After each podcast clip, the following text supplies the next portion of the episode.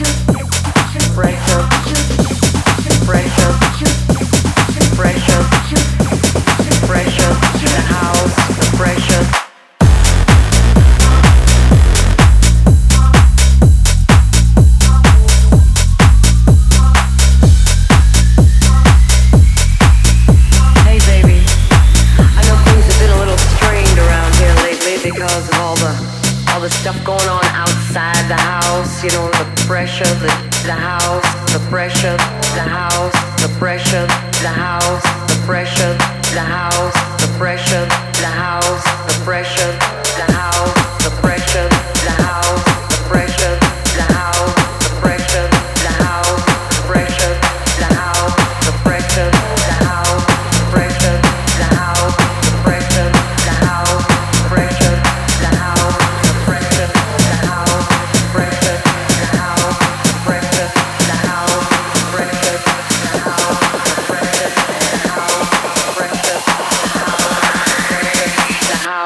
Pressure